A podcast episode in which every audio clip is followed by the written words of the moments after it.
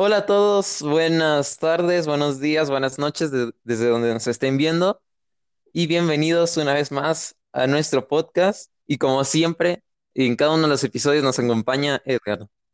Hola, sí, muchas gracias. Aquí estoy otra vez. Y bueno, eh, en este episodio lo que vamos a ver va a ser el resumen de la semana 18, nuestros eh, premios, o sea, qué, per- qué jugador consideramos en cada, en cada aspecto, defensa, ofensiva, nova- eh, novato del año, eh, MVP, etcétera.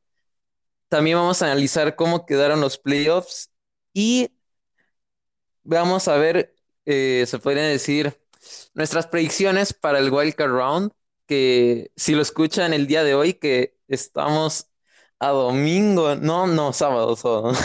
Sí, A sábado. sábado, sí. No, yo ya quiero ver el domingo, ¿qué? Sábado 15, 15 de enero.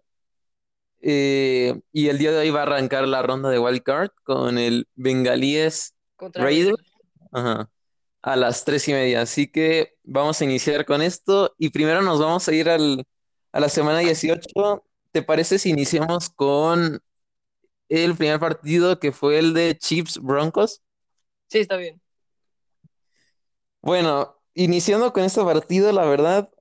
Un partido en el que Broncos no tenía nada que perder, solo trataba de estorbar a Kansas City, que lo hizo de muy buena forma, la verdad, al inicio del partido. Ya al final, ya sabemos Mahomes, Chiefs, ya sabrán qué habrá pasado al final. Entonces, Broncos sí se vio a un buen nivel, la verdad, como al inicio de la temporada, que si recuerdas iban invictos. Sí, iban tres, bueno, un poco falso porque, bueno, los equipos, Ajá. bueno, vimos, eh, estuvo interesante al, al final, eh, pues como que Chiefs, no sé, sí los tengo todavía contendientes, pero ahí como que, ay, aflojaron en ese partido. Eh, en ese partido recuerda que Tyreek Hill, antes de estar en el partido, como que sufrió un poco de, este, lástima, algo así en su tobillo y no jugó tan grande en los snaps. Entonces, bueno, le afectó un poco, pero no se vio tan bien la ofensiva, pero la defensiva también estuvo más o menos, pero estuvo en las partes clave con ese fumble, fumble six, y de ahí fue como cerraron el partido. Sí, yo creo que Chiefs al final sí todo bien y yo creo que ese fumble les vino muy bien porque ya, ya Broncos ya estaba cerca de anotar otra vez y yo creo que el factor clave de Broncos en este partido fue Melvin Gordon. Cómo pudieron establecer el juego por tierra contra una defensa de Chiefs que no se veía eh, muy fuerte al momento de tener la carrera. Así que Gordon pudo soltarse ese partido y así pues mantener a Broncos casi hasta el final. De hecho eh, diría que ese, si no hubiera sido ese fumble, yo creo que Chiefs hubiera perdido y no estuvieran en el lugar de ahorita. Sí, para mí igual hubiera perdido porque pues ya estaban a nada de, de ahí meterse a las, bueno, ya estaban creo que en la zona roja a punto de anotar y si las anotaban ya iban a estar por mucho arriba y bueno, y el factor del tiempo ya les iba a afectar. Entonces, pues sí, sí, sí costó un poco para los Broncos esa parte.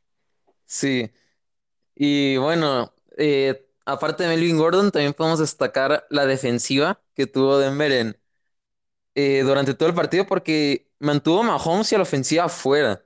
O sea, no los dejaban avanzar mucho. También eso de Tariq Hill, yo creo que fue un factor que pudo haber eh, pues, dañado al, al equipo así mentalmente y que Mahomes no abriera así las jugadas como lo hacen en la mayoría de los partidos que lo vemos. Sí, bueno, Tyreek Hill pues sí iba a ser muy clave, pues ya que las trayectorias y todo, cómo podía romper esa secundaria, pero pues les ayudó una parte a la defensa de Broncos eso, y pues pudieran controlar ahí como a Mahomes, eh, algunos, bueno, destacados y Michael Harman por su rapidez, pero bueno, Kelsey estuvo, no estuvo tan presente hasta eso, y su ataque terrestre no, no, no estuvo, así que pudieron mantener un poco a Mahomes, pero en al algunas jugadas claves sí se les fue. Sí, bueno, eh, yo creo que con esto pasamos al siguiente partido, que fue el sábado en la noche, si no me equivoco. Duelo divisional ya los dos equipos clasificados a playoffs, eh, el que ganara solo iba a cambiar de posición eh, en, pues en el eh, playoff picture, así que no había tanto que perder. Eh, vimos a unos Cowboys que se fueron arriesgados a meter a sus titulares en la última semana, jugando como si fuera un partido de clasificación. Sí, pues sí, mis vaqueros sí arriesgaron, querían jugar con sus titulares. La defensa sí tuvo bajas, eh, sí les movieron un poco el balón, eh, pero aparte de ofensiva, pues sí, con los titulares les dominaron. A recordar que Eagles quiso descansar a sus, la mayoría de sus titulares. Y pues Dallas, en la ofensiva, quiso meter a todos los titulares. Funcionó, querían tener confianza para entrar a esta wildcard. Pero bueno, eh, nada más nos demostraron que, bueno, al 100% ellos pueden lograr eh, que esa ofensiva se mantenga con ritmo. Sí, también la importancia que el wide receiver Cedric Wilson ha tenido para Dallas los últimos partidos, ¿no? Muchas yardas que ha agarrado, confianza también que ha tenido ya de los pases de Dak Prescott, y yo creo que Cedric Wilson lo pondría como una clave para Dallas en esta postemporada, y pudiera decir tal vez un factor clave también para los 49ers. Sí, bueno, es que hay unas trick plays que él sabe hacer. En colegial fue coreback, entonces sabe hacer muy buenos pases. Ya sabemos qué puede hacer. Y también gran receptor, sí, como dices, reemplazando a Michael Gallup. Sabe hacerlo muy bien. Y pues sí, mira, se destacó muy bien en este partido. Tuvo creo que dos touchdowns, creo que más de 100 yardas. Así que va a ser muy clave con CeeDee Lamb y a Mary Cooper y Dalton Schultz serán clave para moverle el balón a los Niners.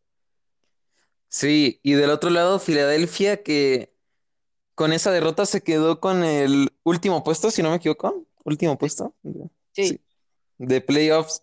Y va, y va Tampa Bay. Entonces, eso sí pone en duda ahí Jalen Hurts, porque no vemos a un equipo de Filadelfia.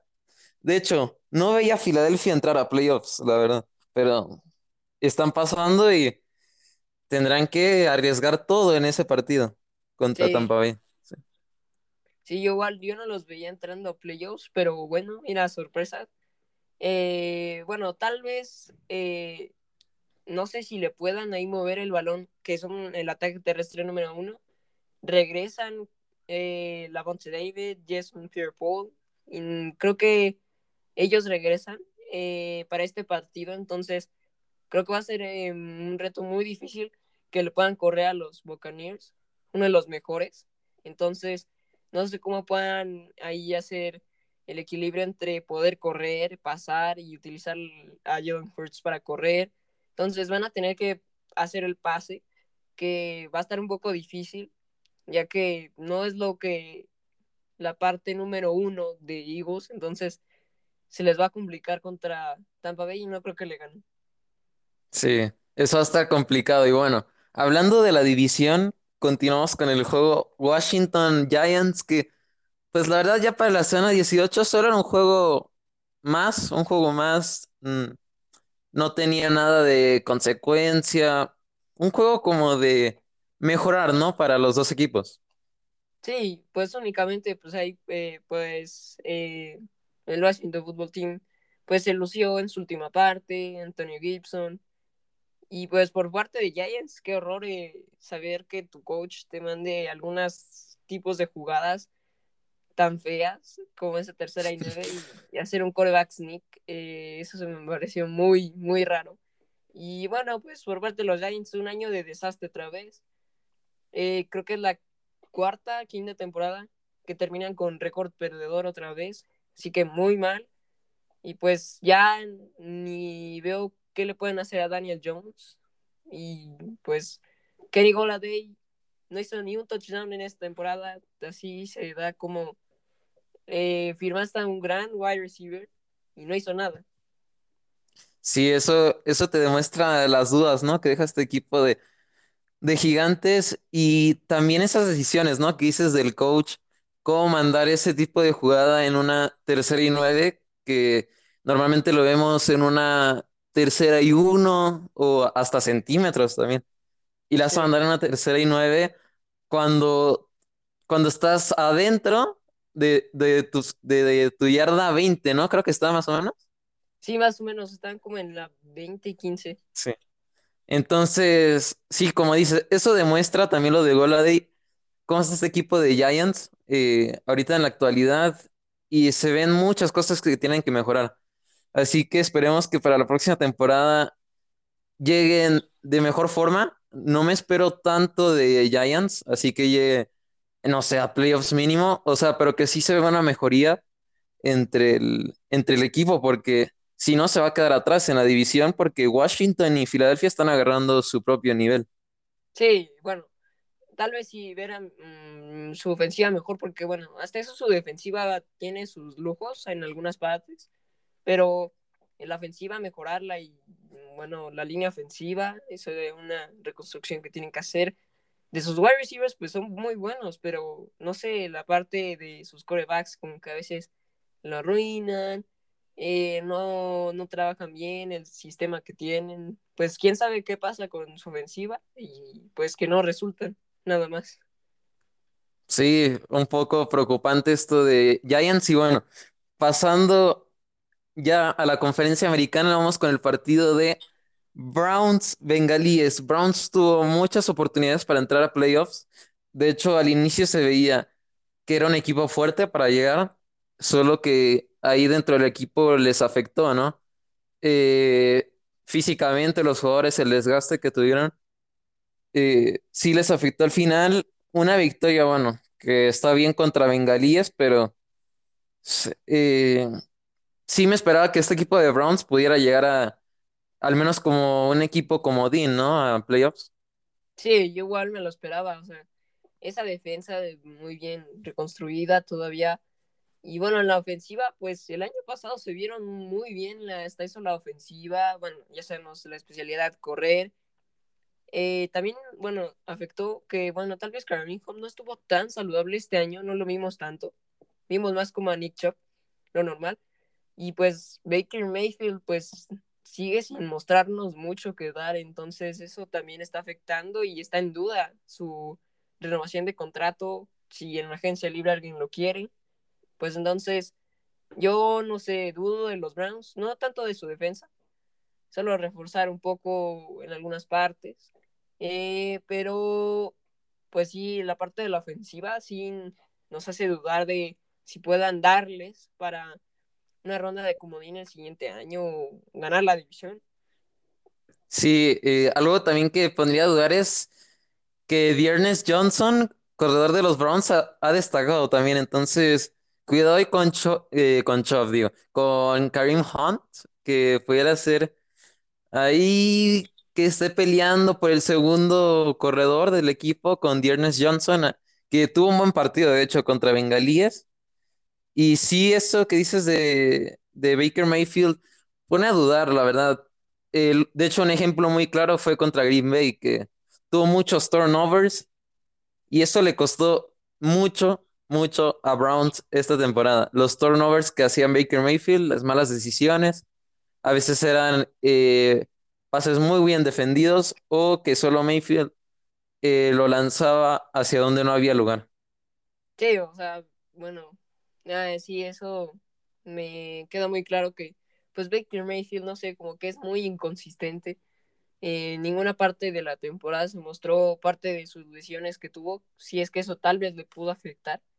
Eh, que no, sinceramente, no hacía buenos partidos, eh, siempre le interceptaban, eh, unos pases que nada más los lanzaba así, un, un bolillazo, pues eh, y pues no le importaba, decía, bueno, ah, tengo a alguien libre, lo mandas en doble cobertura y te lo interceptan, y ahí se forma el caos, entonces, pues por parte de los Browns, los veo difícil que puedan eh, clasificar el otro año y Baker Mayfield no sé si tiene un puesto garantizado en Browns y en la NFL, así que para mí eso se queda así. Sí, sí está complicado. Y pasando del otro lado, juego apretado, Steelers, Ravens, dos equipos que buscaban eh, el último boleto para playoffs. partido que termina en tiempo extra y Pittsburgh lo consigue con un field goal, pero un partido que se veía al inicio, yo creo que Ravens lo iba a ganar debido a que sí estaba estableciendo bien el juego terrestre con Tyler Huntley y Latavius Murray, pero Big, Big Ben es Big Ben, así que pudimos ver la remontada y al final Pittsburgh gana. Sí, por Pittsburgh, eh, pues me sorprendió que todos los milagros se le hayan dado. Al rato, bueno, en un momento platicaremos del otro partido de Jaguares Colts y de Raiders eh, Chargers, pero por Steelers, eh, muy bien, o sea, sí, se veía que el juego por tierra de los Ravens se los estaba aniquilando. Tyler Huntley estaba dando un buen partido, no dando, este, bueno, dio una intercepción, pero de ahí en fuera no fue nada más. Eh, Mark Andrews tuvo un buen partido, pero pues su defensa no bueno, aflojó un poco y pues la ofensiva tuvo muchas oportunidades de meterse a zona de touchdown, casi no, fueron muchos field goals, solo un touchdown. Entonces ahí les costó un poco. Y Steelers, su defensa, TJ Watt, que estuvo a una captura del récord. Eh, eh, muy bien la defensa. Ahí permitió que entraran a la zona, pero no dejó que anotaran muy bien. Y Big Ben hizo un gran partido. Eh, y por parte de Nye Harris, una gran temporada de él. Eh, con todo que la línea ofensiva era un desastre, pero lucharon y les ganaron. Sí, un partido muy trabado, la verdad. Eh, como dices, los turnovers, eh, que los dos equipos no llegaban a concluir a la zona de anotación. Al final Steelers saca eso y como dices, hay que destacar Najee Harris, el impacto que tuvo ahora con Pittsburgh. Eh, que sí le mejoró mucho el juego terrestre después que se fue James Conner a Arizona. Entonces, me, espero después eh, del retiro de Rotisberger un Steelers que busque un coreback joven con esa nueva ofensiva, Chase Claypool que mejore ahí un poco, porque la verdad, muy, muy inconsistente en la temporada. Eh, el regreso de Juju, eh, Najee Harris, como, como decía, ese equipo de Pittsburgh, cuidado. Cuidado que puede ser muy bueno y, y algo de destacar TJ Watt eh, empatando el récord de sacks de Michael Strahan, aunque me hubiera gustado que hubiera hecho uno más, al menos o media captura más, para tener el récord él solo, pero al menos lo empató, ¿no? Sí, igual a mí me gustaría. Eh, clarísimo defensivo del año, eh, pero sí, con un coreback Steelers, o sea, no es mal coreback Rodlisberger, pero ya le cae eh, la edad, entonces necesitan a alguien joven que sepa moverse, no Mason Rudolph, que es alguien más. Eh, y pues sí, conseguirlo en el draft. No creo que tengas opciones en las agencias libres. Puede ser un Dishon Watson, es joven, todavía se puede mover, tiene brazo, pero quién sabe si te lo quieran dar por lo que quieras dar a cambio. Entonces ahí lo veo difícil. En el draft te puedes llevar eh, hay unos buenos corebacks eh, pues a ver qué tal les viene en este, esta siguiente temporada. Sí, un partido sin duda que dejó mucho eh, eh, que esperar porque la verdad es que era un partido que se esperaba explosivo, ¿no? Porque los dos equipos tenían la misma necesidad de, llegar a playoffs, al menos con las posibilidades, ¿no? Que traían en los escenarios que tenían de playoffs, pero eh, al final, como dices, Pittsburgh consigue su boleto y ya sabremos por qué más adelante. Y bueno, de ahí nos vamos a Detroit, porque sí, aunque no lo crean, Detroit le ganó a Green Bay con todo y que cuando estaba todavía los titulares de Green Bay en el campo, Detroit iba ganando de mano de Jared Goff.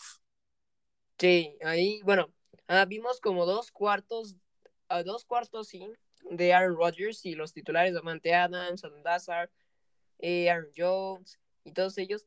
Y aún así Lions les estaba peleando muy bien. Y pues eso como que dejó un poco de dudas en la defensa de Packers. Eh, pues Jared Goff ah, en esta parte de, después o un poquito antes de Thanksgiving se venía viendo muy bien.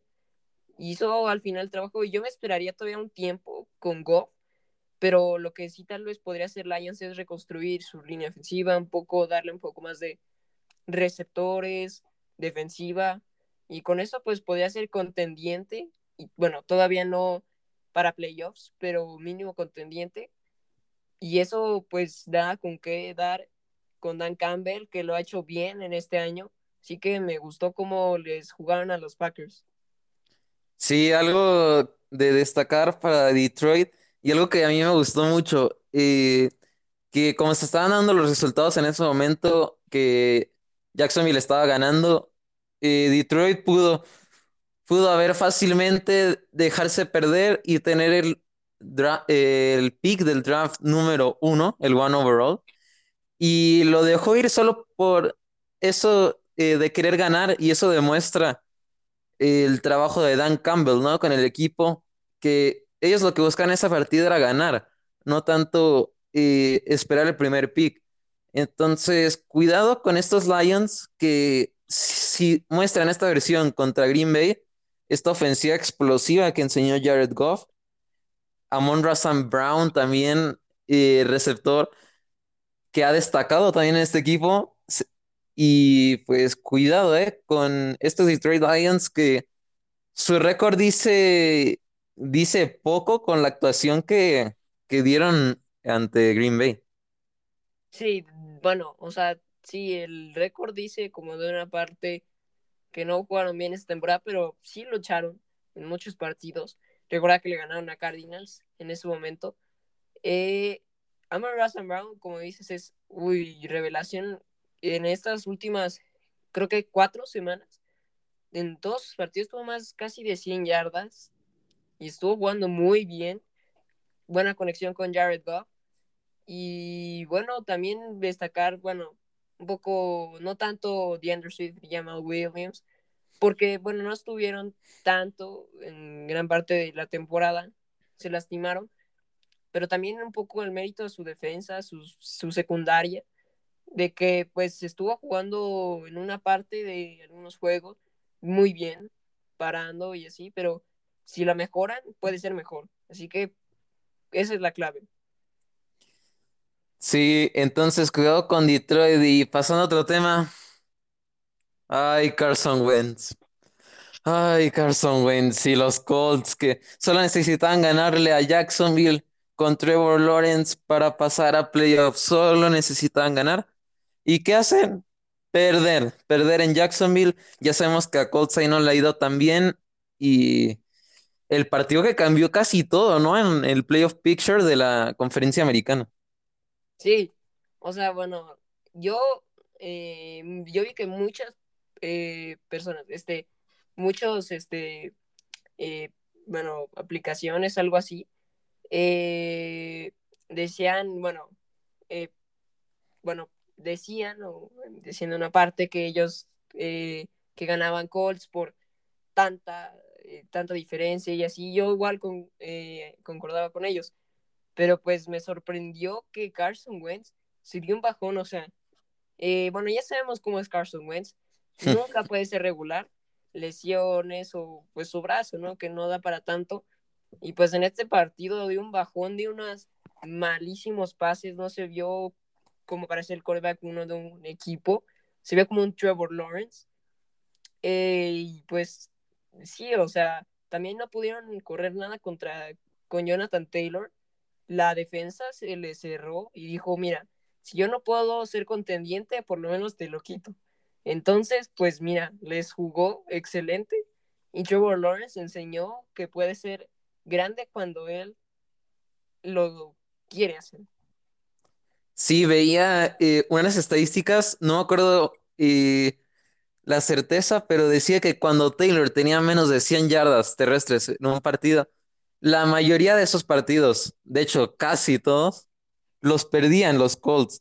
Entonces, eso fue lo que sucedió. Y yo creo que Jacksonville fue a eso, a detener la corrida con Taylor. Y lo hizo bien. Y, pues Colts tuvo que buscar de segunda mano el juego aéreo, que sabemos que no han destacado en eso con Carson Wentz esta temporada.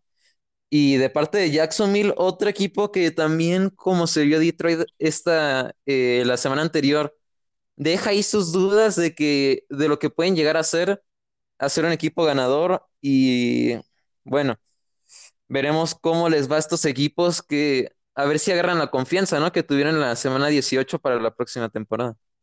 Sí, a ver qué tal puede, pues no sé, no sé qué pueda este, hacer eh, los dos equipos como Detroit y Jaguars para en esta edad como mejorar algunas posiciones eh, o por parte de la agencia libre pues conseguir ahí algunos importantes jugadores pero que sean de impacto.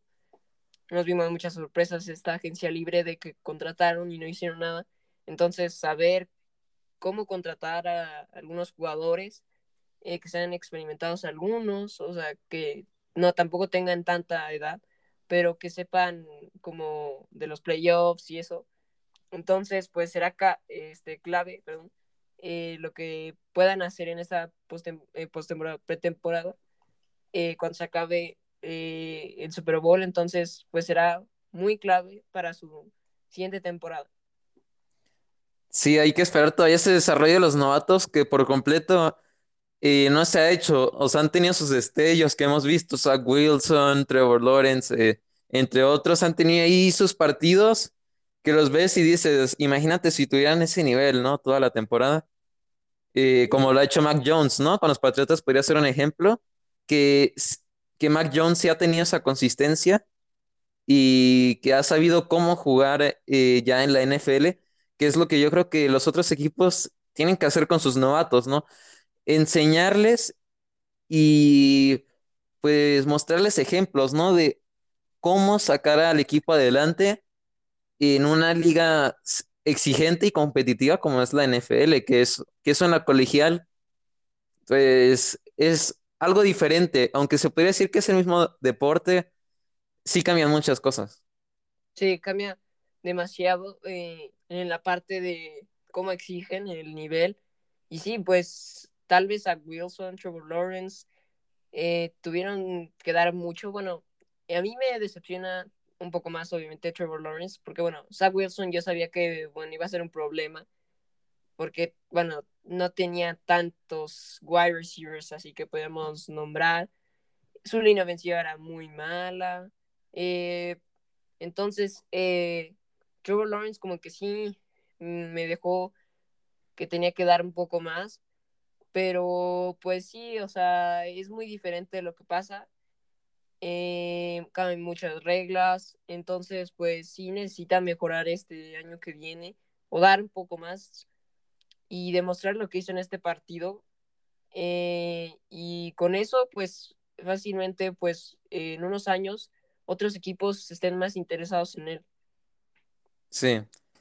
Y bueno, pasando a, otra parte, eh, explosión ofensiva de Vikings contra Chicago Bears unos Vikings que... Ay, Vikings. Este es un equipo de los Vikings, la verdad que yo estoy seguro que es un equipo que si tuviera, eh, que si jugara bien los partidos, es un equipo hasta candidato para el Super Bowl. Yo, yo confío mucho en Vikings, pero al final el récord cambia y se empiezan a desinflar y yo creo que eso fue lo que pasó en esta temporada, pero nos pueden dar muy buenos juegos. Hemos visto contra equipos importantes eh, de mano de Kirk Cousins, que es un coreback que normalmente nos muestra que tiene un, buen rating, ¿no? De pasador. Y, y, bueno, la actuación que tuvo también Justin Jefferson en este partido y en toda la temporada, ¿no? Justin Jefferson, yo creo que ya un receptor élite, se podría decir, porque ha mostrado ya eh, dos temporadas ya, ¿no? Eh, Justin Jefferson. Sí. Sí en estas dos temporadas ha, demostrado que mantiene el nivel. Así que, ay, Vikings me deja dudas. Me parece un equipo muy bueno para estar fuera de playoffs, pero eh, al menos consiguieron la victoria, ¿no? Contra Chicago. Sí, o sea, lo que pasa es que también en algunos este, marcadores siempre al final es cuando se desinflan el cuarto cuarto. Mike Zimmer, eh, qué bien que ya lo despidieron no sé, sus jugadas a veces son un poco malas, algo así. Y por parte de la ofensiva de Vikingos, es que son un ataque muy peligroso.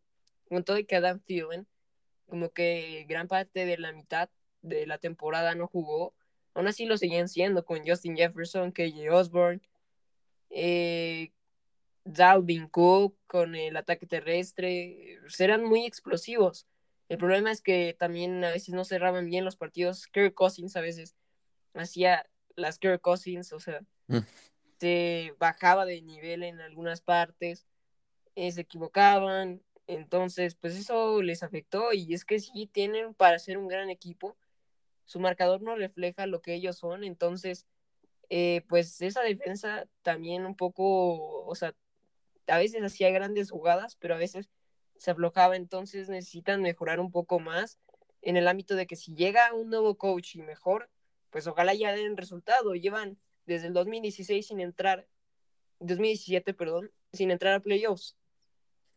Sí, y del otro lado, Chicago con Justin Fields, la verdad, después de Mac Jones, yo creo, de corebacks novatos, yo veo a Justin Fields como el segundo eh, mejor coreback, claro, contando de cómo le ha ido esta temporada. Ya sé que no le ha ido tan bien con Chicago, pero em, pues ha conseguido más, ¿no? Yo creo que lo que ha conseguido Trevor Lawrence con Jacksonville y Zach Wilson con, con Jets, yo creo que Justin Fields, em, si sigue eh, manteniendo ese nivel, aprendiendo de los partidos, ¿qué puede mejorar?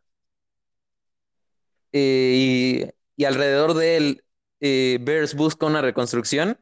Cuidado con Chicago, la verdad, cuidado. Sí, o sea, tienen un gran ataque terrestre de Montgomery y Darnell Mooney ha sido como revelación para mí porque ay, Allen Robinson, qué pésimo año tuvo. Lesiones, COVID, no jugó bien después de un gran año que tuvo. Y sí, Justin Fields, yo lo veo muy bien, con un gran futuro. Eh, sabe moverse muy bien, eh, tiene brazo.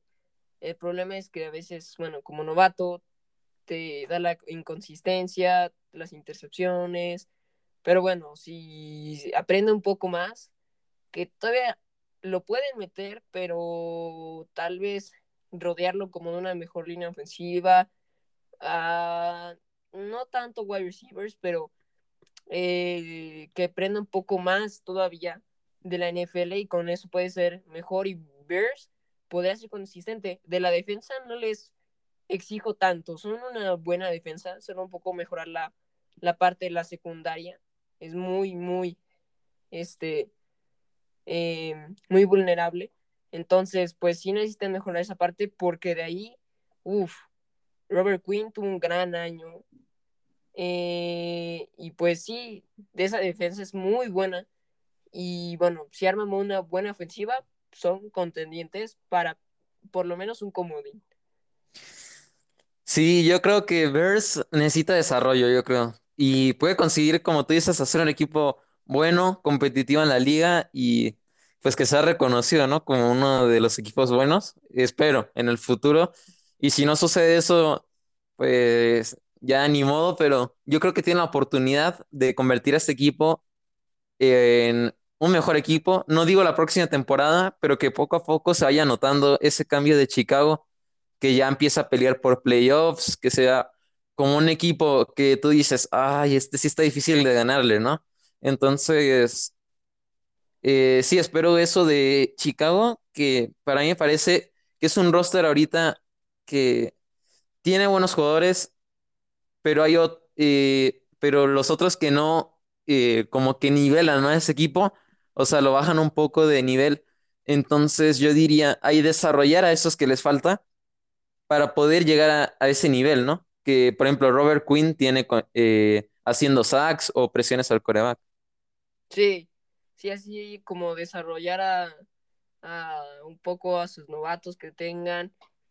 Eh, y pues sí, o sea, con los que ya tienen experiencia, pues que sepan hacer lo que pues pueden y que les ayuden, porque pues eh, algo que les afectó también es Matt Nagy, que bueno, ya lo despidieron, que bueno, o sea, en la parte de la defensiva, pues a veces como generaban muy buenas cosas, pero su ofensiva o daba el regreso, o sea, no podía como cerrar esa parte de que ya habían cerrado la defensa.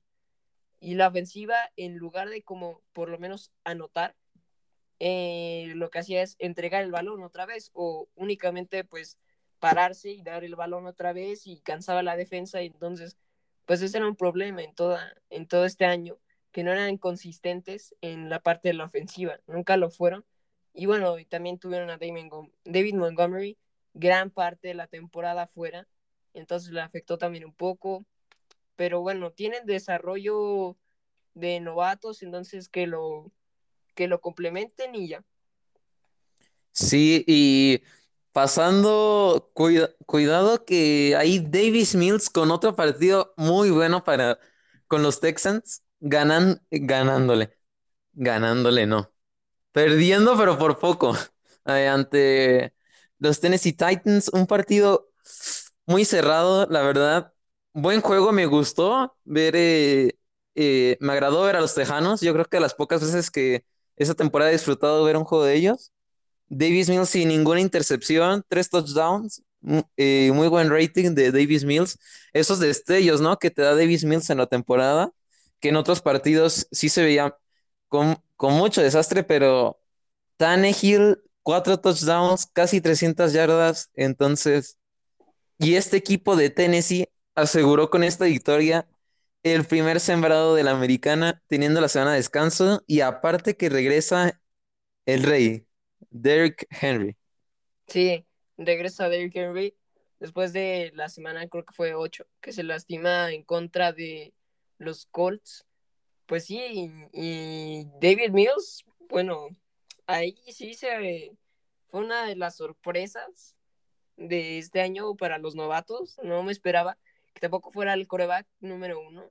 Solo ganó, bueno, Tyler Taylor otra vez tuvo eh, pues problemas con la parte de la salud, entonces pues la tuvo y lo hizo muy bien en este partido, o sea, esta gran defensa que tiene Titans la pudo romper en la segunda parte, eh, destacó Dani Mendola y pues al final se la complicaron a los Titanes, pero Ryan Tannehill, bueno, demuestra que, bueno, puede ser clave en los playoffs, ya teniendo de regreso a Derrick Henry y a AJ Brown. Bueno, mm, AJ Brown ya lo tenía, pero no está tan saludable todavía. Tampoco Julio Jones. Ojalá y lo podamos ver más. Entonces, que sea una gran postemporada con ellos, con un Tannehill mejor, ya lo vimos mejor, AJ Brown, Julio Jones y obviamente el rey de vuelta. Sí, y yo creo que esta, eh, como dices, todavía tocados están eh, los receptores, entonces esta victoria yo creo que les sirvió de mucho, pero mucho a Titans, porque ahora con la semana de descanso pueden eh, pues tener ¿no? al equipo sin tanto esfuerzo físico ¿no? durante la semana para prepararse en el partido y también aparte que hubieran jugado en la semana de Wildcard. Entonces, Titans que si regresan en buen estado, yo creo que candidato a Super Bowl será, yo creo.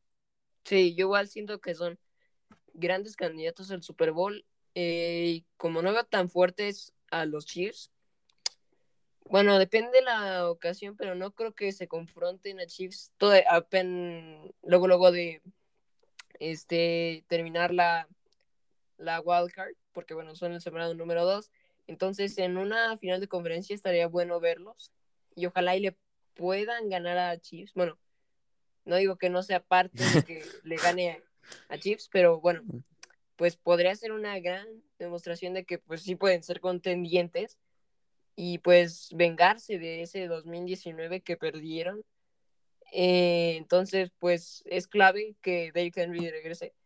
Entonces, creo que con él toda la FC puede despedirse porque pues sí, Derrick Henry regresa y es, es inevitable. Entonces, pues cuidado con Titans de regreso con Derrick Henry. Sí, y, yo también quiero esa final de conferencia. Es que ya sería muy repetitivo, la verdad, ver a Chiefs otra vez. Entonces, como tú dices, sería más interesante ver a unos Titans con Julio Jones, eh, Der- Derrick Henry, AJ Brown en un Super Bowl, yo creo que al mismo equipo de Mahomes. Entonces, no, no es que sea, eh, esté en contra de Chiefs, pero pues de eso se trata, ¿no? El deporte de, de que no sea lo mismo, de que tenga variedad, yo creo, y, y que sea disfrutable, ¿no? Para el, para el público. Sí, o sea, que, pues sí, como antes pasaba, ¿no? Brady que siempre pasaba, ya nos saltábamos de Patriots. Entonces, pues queremos ver a alguien diferente, no sé, Buffalo, eh, o quién sabe si podemos ver a Bengals, estaría padre también. Entonces, verlos y que pues Titans esté ahí de con, como muy fuerte para poder llegar al Super Bowl y pues estaría un poco difícil el ganarlo, pero pues de que se puede es posible. Sí, bueno, mi pick favorito es Packers, entonces va a estar un poco difícil, pero se puede. Sí. Y bueno, pasando a otro tema, unos Saints con esperanza de pasar a playoffs necesitaban, lo único que necesitaban era derrota de 49ers y que ellos ganaran. Y ellos hicieron su trabajo, ganaron, pero del otro lado, Rams eh, se dejó ganar eh, por 49ers, de eso hablaremos eh, pronto, pero una, un Atlanta que le hizo pelea, pero ya al final Saints, pues ya en- enseñó, ¿no? De qué, de, de qué querían, ¿no? Lo que querían, que era eh, pasar a postemporada, pero no lo lograron. Sí, no, no pudieron, pero pues Santos, pues sí, dominó casi desde el, digamos, como segundo cuarto ya estuvieron ahí más Sí. dominantes. Eh, pues sí, Alvin Kamara, pues ahí se los destrozó prácticamente. Eh, y los, bueno, los Falcons, pues no, al final como que ya, ya pusieron puntos y eso, pero pues ya lo tenían muy sellado. Salió Tyson Hill también de fuera del campo, entró Trevor Simeon. Y bueno, yo sinceramente preferiría que hubiera entrado, bueno, sí entró 49ers, pero en el momento yo prefería 49ers que a unos Saints. Hill. Entonces me gustó que entrara 49ers, pero pues casi, eh, porque Rams al el segundo cuarto se dejó ganar contra eh, 49ers, Matthew Stafford muy mal, pues eh, los 49ers pasaron y Saints se quedó con las ganas. Sí, y la verdad, algo de valorar para Saints, eh, Sean Payton, yo creo que el trabajo que ha hecho, los cambios que ha tenido el equipo, ¿no? James Winston se fue, Taysom Hill con las lesiones, después poner a Trevor Simeon, ¿no? Como tu crack titular, yo creo que es algo para aplaudir, ¿no? De Sean Payton el trabajo que logró, o sea, llegar hasta la semana 18 y todavía pensar en playoffs, yo creo que un buen trabajo, yo creo, por el equipo de Saints, ¿no?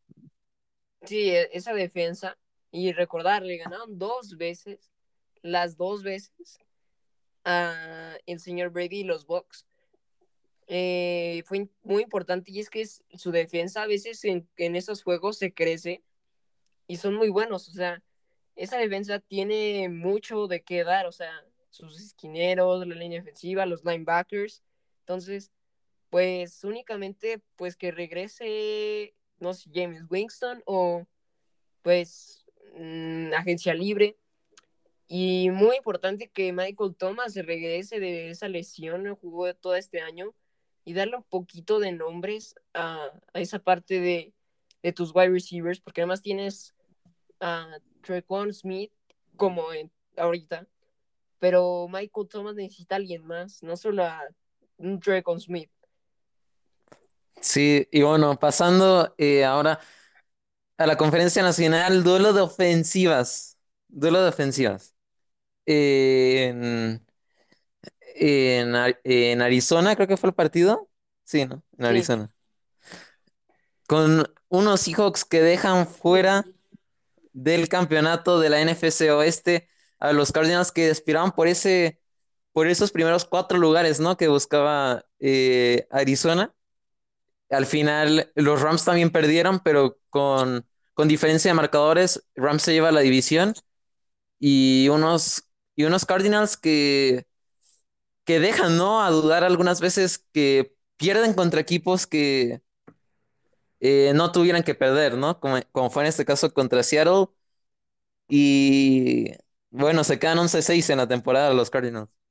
Sí, eh, bueno, pasó ya desde, no puede ser, o sea, ibas de mm, uno, un 10-0, creo que fue 10-0 todavía, a un 11-6, o sea, terminaste demasiado mal la temporada. Los Seahawks jugaron demasiado bien, Russell Wilson, como en estos últimos tres partidos, se vio muy bien. Rashad Penny, hoy en estos cinco, se creció como el running back uno Ahí le puede pelear a Chris Carson el otro año. Se vio demasiado bien el ataque terrestre de ellos. La defensa en esta, en este juego, creció y no le dejó a Kyler Murray correr, tampoco a James Conner. Eh, y la secundaria, hasta eso cerró muy bien. Y Tyler Lockett en este partido se lució. Dickett Metcalf tuvo su touchdown, pero destacable que Russell Wilson se vio muy bien. Sí, yo creo que Seahawks también un equipo que se vio al inicio de la temporada como candidato a un puesto de comodín al menos. Y yo creo que pasó esto después de, de la lesión, ¿no? Que tuvo Russell contra los Rams. Eh, después tuvo que venir eh, Gino Smith a cubrir la posición de Russell. Y la verdad es que ahí fue cuando Seattle ya empezó a perder 2-3, 2-4, 2-5.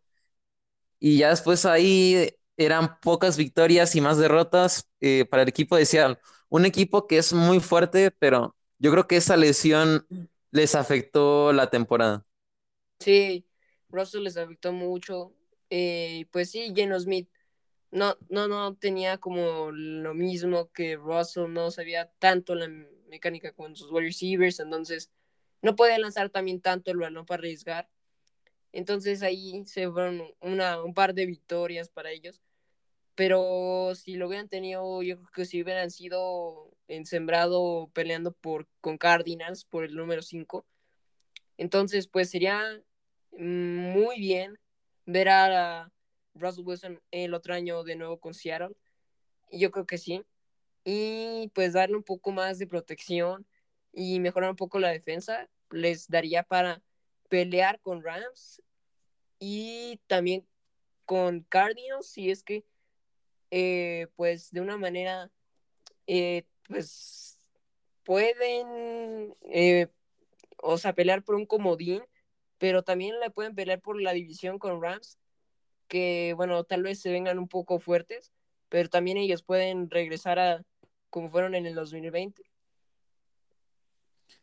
sí y y Arizona que destacó en este partido eh, James Conner eh, con corriendo y lanzando, ¿no? También agarrando pases de Kyler Murray. Eh, James Conner tuvo un touchdown terrestre y un touchdown por aire. O sea, yo creo que James Conner fue el factor contra Seattle. También Zach Ertz fue el principal objetivo de Kyler Murray. Casi, casi 100 yardas tuvo. Eh, para Arizona. Y todo sucedió, el derrumbe de Arizona sucedió desde ese partido contra Green Bay, en donde AJ Green eh, no voltea en la zona de anotación. Arizona solo tenía que eh, Kyler Murray pasase el AJ Green, touchdown, se acaba el juego. Y es lo que no hace el receptor. Y Russell Douglas aprovecha eso y agarra el balón y es interceptado por Green Bay. Sí, desde esa desde esa, bueno, una jugada desde ese partido, como que también ese partido, eh, DeAndre Hopkins como que no fue el mismo, se le estimó. Entonces, eh, DeAndre Hopkins es muy clave para los Cardinals. Se lastimó también ahí, pues no tuvo tanta conexión con sus wide receivers. Este Kyler Murray, entonces desde ese partido se cayeron y lo peor fue la pérdida y rastriza que le dieron los Lions a Cardinals. Entonces, desde ahí yo ya no los veía tan, tan, tan fuertes como lo fueron al principio de la temporada invictos. Entonces, pues les pesó mucho esa derrota.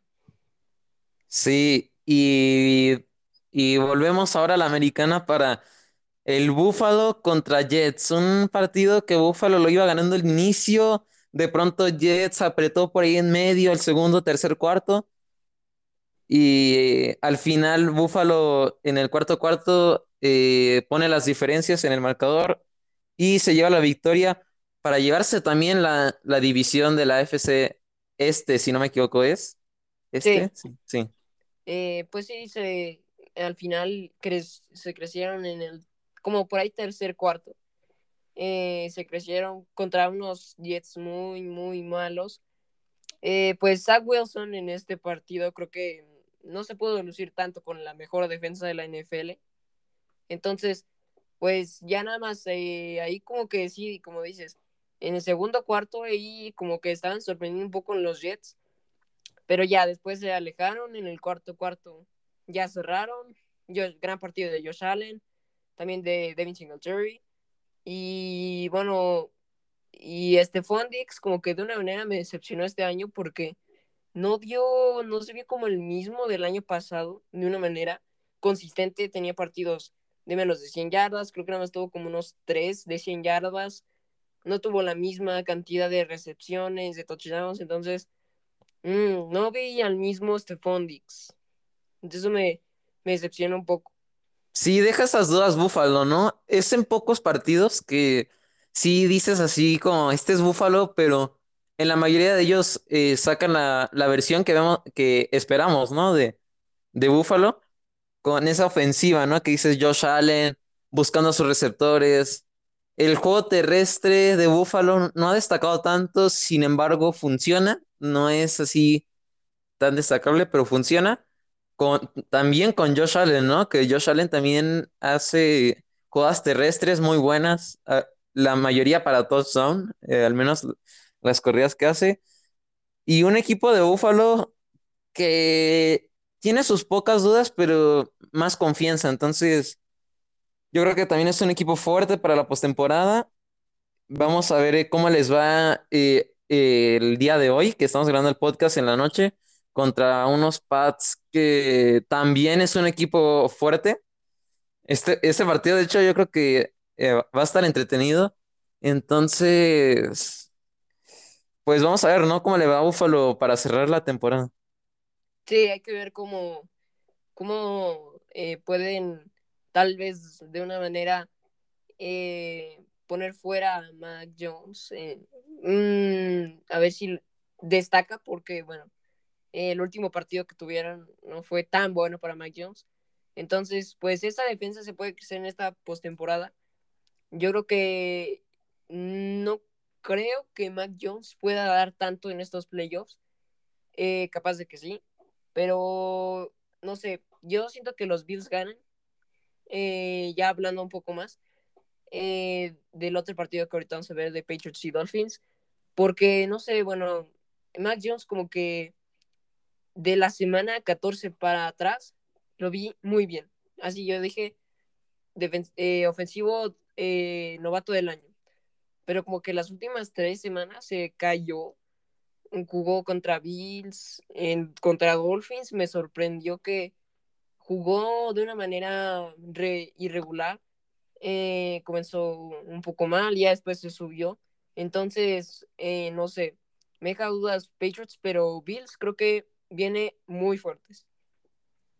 Y bueno, sí, como tú lo pediste, vamos con el Miami contra Patriots, que eh, pues ya sabemos que a Patriotas no le va tan bien en, en Miami. Esto fue lo que demostró, ¿no? Contra unos Dolphins que estaban fuera, eh, aunque tenían buen récord. O sea, si hubieran estado en la nacional, por ejemplo, eh, Miami sí hubiera tenido posibilidades de entrar a playoffs, pero en la americana la situación era más fuerte. Así que ya desde ese partido estaban fuera. Eh, buena actuación de la ofensiva. Duke Johnson, eh, más de 100 yardas. Eh, Jalen Waddle también con su touchdown. Un equipo de Miami joven que es inconsistente, la verdad, algunas veces, pero yo lo veo que puede mejorar, puede mejorar, porque es un equipo sólido, yo creo, no de los más fuertes, pero tampoco de los peores. Y unos Patriotas que la verdad sí te dejan ahí dudas, ¿no? De perder contra Miami, que es tu rival divisional. Y tampoco fue un mal partido de Mac Jones, solo esa intercepción, yo creo que eh, fue lo malo que podríamos destacar. La defensa de Patriotas sí dejando avanzar eh, mucho a Miami. Entonces, nada más ahí cuidado, eh, Pa- Patriotas, que si dejan esas dudas contra un equipo como Miami. Sí, y a mí igual como que me dejó un poco de dudas porque, bueno, yo decía, ah, bueno, pues este partido lo tiene 100% ganado.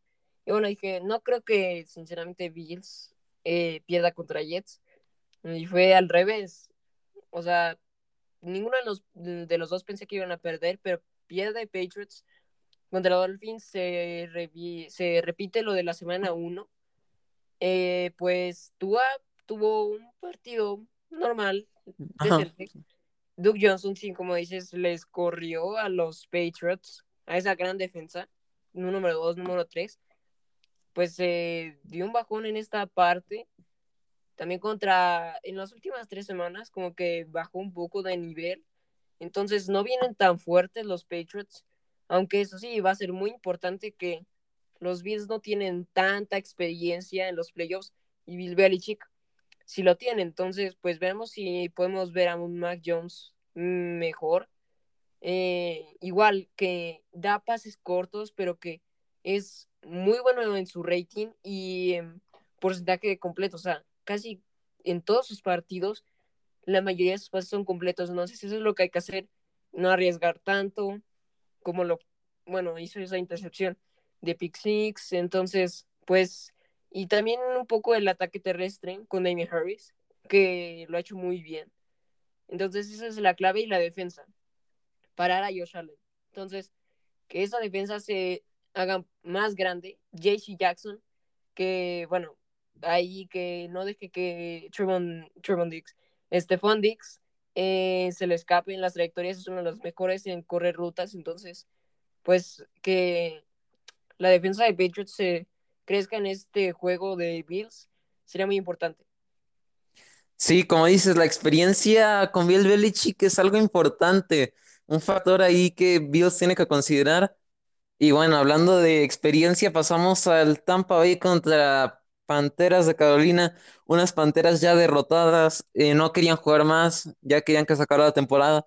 Sin embargo, jugaron y de mala manera contra un Tom Brady eh, muy bueno por aire. Por tierra, fíjate que no destacaron mucho en yardas, en touchdown, en touchdown sí, pero eh, no tanto en yardas, muy pocas. El máximo que tuvo fue Scotty Miller, aunque no es corredor, pero todos sus 43. Y de- Sí, eh, pues sí, o sea, eh, Panthers como que al principio estaba, bueno, o sea, lideró por poco tiempo, como por un cuarto. Eh, Sam Darnold regresó, pero pues sí, o sea, fue muy, muy normal lo que pudieron hacer los Panthers. De ahí nada más hicieron poco. Y Tom Brady pues les hizo demasiado, entonces ya no pudieron, vienen fuertes, regresa Play of Lenny, entonces va a ser muy importante eso para los Bucks. Y Gronkowski dio un gran partido, como lo tenía que ser. Y este también te iba a decir de, perdón, no, sí, eh, de que la defensiva, bueno, lo había comentado, regresa la Bonte David, muy importante para esta defensiva, para poder eh, frenar el ataque terrestre. Pues viene el mejor ataque terrestre, Jalen Hurts. Eh, creo que sí va a estar Miles Sanders, entonces va a ser muy importante poder frenarlos. Y es que cómo te lo hacen es muy importante, o sea, cómo te pueden mover el balón, o sea, con Miles Sanders, Boston Scott y Jalen Hurts, ¿no? Entonces va a ser muy importante eh, cómo regrese la defensa. Y yo creo que ganan este partido contra Eagles por diferencia. Están de local y Brady. Brady sí, sí. Y no sé si se me trabó ahorita. ¿Sí se me trabó? Ah, bueno, a mí no se me trabó, pero No, Ah, ok. Estaba diciendo sobre Rob Gronkowski, ¿eso sí lo escuchaste? De... sí, sí. Sí, ah, ok. Ok, pensaba que se me había trabado. Sí, Eh, muy bien Tampa Bay mostrando el equipo que es. Normalmente, ya sabemos, Tom Brady, eh, no hay más que decir yo creo que de Tampa Bay, aunque se quedó ahí con el segundo lugar ante un Green Bay Mm, que se ve yo creo que más fuerte esta temporada con Aaron Rodgers que un- Tom Brady. Eh, de las pocas temporadas que lo he visto, Aaron Rodgers, yo creo que esta temporada Green Bay para mí es mi nominado para ganar el Super Bowl, yo creo. Eh, Green Bay es el equipo que veo más fuerte. Bucaneros, mm, no tanto, Sí, pero, pero ahí pueden estar en la, en la final de conferencia, yo creo.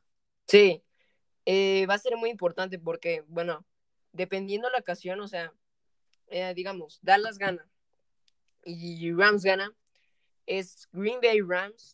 O sea, estos, estos duelos que, de duelos que se vienen en la, mm, este, en la nacional son juegos de temporada y muy, muy, este, muy clave. Rams contra Green Bay, si es que gana Rams, eh, recordemos que se lo ganó Green Bay, y va a ser muy difícil, yo pienso que el que gane en contra de, de sus rivales, como lo puede ser Rams o 49ers, se me va a ser muy difícil que le puedan ganar a Green Bay por cómo es Lambeau Field y pues cómo son los Packers en postemporada. Y va a ser un box Cowboys. Se puede, mis Cowboys pueden ponerle eh, la reversa a este partido de lo que pasó con Greg Sörlein, que falló goles de campo. Si no hubieran ganado para mí, entonces puede ser eh, unos grandes, grandes partidos y pues ver qué pasa, ¿no? O sea, bueno, yo creo que pues Brady es Brady en la, en la postemporada, pero pues um, a veces no también, vemos con New Orleans, ¿no? O sea, cómo no le permitieron hacer nada, intercepciones, entonces es muy clave lo que le puedan hacer los equipos a los Buccaneers. Sí, y eh, bueno, cuidado con, con eso, ¿eh? En la nacional, yo creo que esos playoffs sí están muy interesantes en la nacional, la verdad. Con lo que, con lo que se exige en esta conferencia, aunque la americana haya sido la mejor en récords, eh, la nacional es una conferencia muy apretada y interesante, ¿no? También de jugar. Y para, para terminar con la semana 18 vamos con los dos últimos duelos que nos quedan, de hecho, de los más importantes, eh, podríamos decir, Sí, con unos Rams que otra vez Matthew Stafford, errores que 49ers aprovecha y al final en tiempo extra sacan la victoria. sí, pues mm, Jimmy G pudo regresar. Mm, yo sinceramente ya decía, ay Jimmy G, porque también después de ese último error con, con eh, en la zona de en la zona roja, ya a punto de anotar ese pase muy atrasado a George Kittle, eh, lo sabe eh, balancear este Jalen Ramsey intercepción. Ahí como que se prende un poco la ofensiva de los Rams. Matthew Stafford, bueno, tuvo su jugada, anotaron y ya parecía que ganaban, ¿no? Eh, queda poco tiempo. Jimmy G les anota y ya en tiempo extra. Y ahí en tiempo extra la defensa de 49ers se crece, logran sacar puntos en su primera ofensiva a los 49ers, se acaba y ganan. Y me deja dudas Matthew Stafford porque parece que lo estamos viendo igual que un Jared Goff. O sea, como que tiene su momento. Y después como que se va pues agotando, desinflando y ya no da. O sea, no sé qué pasa con él, que pues así ha pasado en los últimos juegos que se, en la primera parte, en los primeros dos cuartos, está muy bien, excelente. Y después, eh, casualmente se baja. Entonces eso está haciendo muy mal y pues la defensiva de Rams, pues como que también más o menos. No la he visto como el año pasado, nada parecida y tampoco a Jalen Ramsey. Eh, no, y algo que preocupa es que Stafford la verdad es muy predecible y eso en playoffs eh, no te beneficia, porque siempre vemos a Stafford pasándoselo a Cooper Cup, que por ahora le, has- le ha seguido siguiendo, y también a OBJ, entonces es, eh, esas rutas que hacen tal vez eh, ya están bien estudiadas, ¿no? Por la defensa, yo creo que por el estilo que manejan los Rams, que no es así tan tanta variedad, ¿no? Como podríamos decir otros equipos que sí eh, usan de todo, ¿no? Eh, como, lo, como los Lions, ¿no? Un ejemplo, que usan así a todos sus receptores, corredores, lo que sea. Entonces, cuidado ahí con Los Ángeles en playoffs. Creo que Stafford va a tener turnovers en los playoffs. No tantos, pero yo creo que sí, porque es ya a lo que está, eh, pues a lo que nos está acostumbrando, ¿no? En las últimas semanas a ver sobre, sobre él. Entonces, eh, cuidado ahí con Los Ángeles, que me, me esperaba para más al inicio de la temporada, pero como tú dices, Stafford se ha ido desinflando poco a poco y no, y también la defensa. Entonces, si sigue, si se sigue bajando, imagínate cómo va a ser en playoffs cuando te encuentres, no sé, en la, la ronda divisional o hasta ahorita en el wildcard. Eh, a un equipo que, que, te, que te diga, eh, que te diga que sabe, ¿no? Que sabe que está jugando y que sorprenda, ¿no? A Los Ángeles. Sí, ah, y va a ser muy clave porque, bueno, eh, Matthew Stafford, o sea, no tiene experiencia en postemporada. Bueno, eh, y bueno, parte de, de lo que habla así es que, pues sí, o sea, los equipos grandes, aquí es donde pueden actuar y luego decirme, yo no te voy a dejar que estés en el primer cuarto muy bien y así, y en el segundo te pagues, no. O sea, aquí desde el principio no vas a poder moverme el balón y así. Entonces tiene que saber lo que, pues, cómo ocupar sus armas y no siempre tanto el objetivo Cooper Cup. Tienes a uno BJ, Van Jefferson y bueno, Tyler Hugby. Y en la parte de la defensa, yo siento que, pues, esta temporada como que no, no me ha gustado Jalen Ramsey ni la secundaria, o sea, como que ha sido muy inconsistente. Hablando ya de 49ers, entonces, bueno, eh, Rams tiene que tener cuidado con Cardinals, ¿eh? Yo no sé, pero cuidado que Cardinals también le pueda dar la sorpresa. Y con 49ers, pues creo que se viene un gran partido. Eh, le pueden ganar a mis Cowboys, porque, bueno, me da un poco de miedo Divo porque es alguien que puede ser quarterback running back y wide receiver, porque pues te sabe mover muy bien el balón. Me, bueno, me gustó que, bueno, Jimmy G ah, le ha podido demostrar que sí es el coreback número uno. Me gusta más el que Trey Lance todavía. Pero bueno, eh, tal algo que tiene que mejorar un poco Jimmy G es como a veces sus pases los da, porque es un poco eh, predecible en sus pases, ¿no? A veces los da muy, muy, muy, uh, o sea, como que su vista la, da mucho al pase, o sea, eh, entonces eso lo tiene que cuidar un poco y bueno, el ataque terrestre que lo muevan, o sea, lo pudieron hacer al final del encuentro, entonces eso le ayudó mucho y la defensa se ha crecido. Eh, yo no veía tan fuerte su secundaria, no la es, pero mira, eh, como que ha respondido un poco, la presión al coreback es muy importante y creo que le pueden ganar a mis Cowboys, le pueden. Sí, eh, cuidado con San Francisco, ¿no? Como dices, un equipo muy dinámico, yo creo era el de San Francisco, no tanto por Jimmy G, sino por las armas, yo creo alrededor de George Kittle, eh, Laia Mitchell, que también te puede correr por tierra, em, Divo Samuel, entre otros, este equipo de 49ers, la verdad, también un equipo fuerte ya sabemos que los que llegan a playoffs son equipos que vienen a ganar, así que eh, unos playoffs yo creo que de los más interesantes, porque la mayoría de las temporadas que he visto, los equipos que en realidad yo creo que merecen ir a playoffs, eh, al final quedan fuera o pierden en wildcard, y yo creo que estos playoffs nos pueden dar la esperanza de ver a los mejores equipos, yo creo que de la temporada, ahora sí, frente a frente. Sí, es igual, y, y pues sí, o sea Destacar que, bueno, también Brandon Ayuk, George Kittle, pero sí, o sea, aquí es clave que cuando vengas de visitante más bien, hasta tienes que ponerle ritmo muy rápido, porque, bueno, te presionas, el ambiente, eh, y algo que te iba a decir, eh, mis Cowboys, lo que pasa es que la ofensiva hay dudas. La, la, cosa es que aquí, bueno, tal vez no sé qué, cómo le vayan a ajustar con Micah Parsons, pero cuando mis vaqueros tienen, bueno, o logran generar cambios es cuando como que se prende. Entonces, aquí Jimmy G tiene que ser muy clave que no entregar el balón a Trevon Diggs o que eh, le suelten el balón, porque ahí es cuando la ofensiva le toma ritmo, eh, el ataque terrestre, Dak Prescott, Dak, Prescott funciona,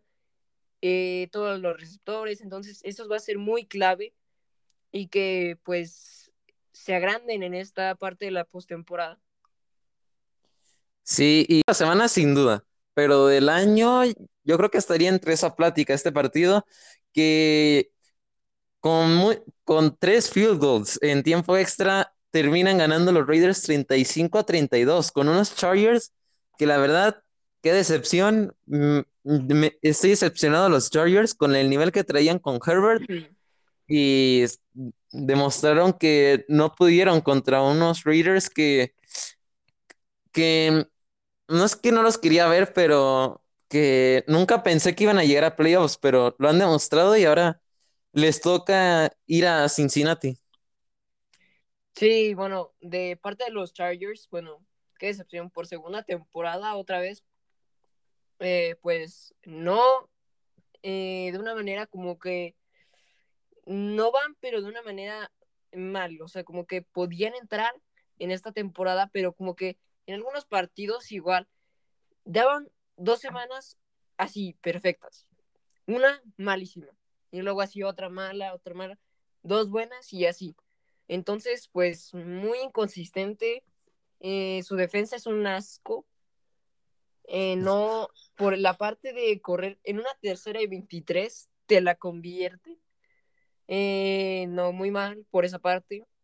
Y pues, sí, yo creo que en la parte de este juego estuvo muy raro porque yo creo que no sé si por ahí los Raiders se dejaron ganar o por los ganar, empatar porque pues parecía que en las cuartas oportunidades querían que todo lo hicieran. O sea, dejaban que, o sea, eran muy vulnerables en la última parte, entonces pues no sé en esa parte si quisieran eh, irse tiempo extra y ya después al final Daniel Clarkson otra vez, eh, pues con un field goal mm, de 48 yardas muy fácil para él, ganan.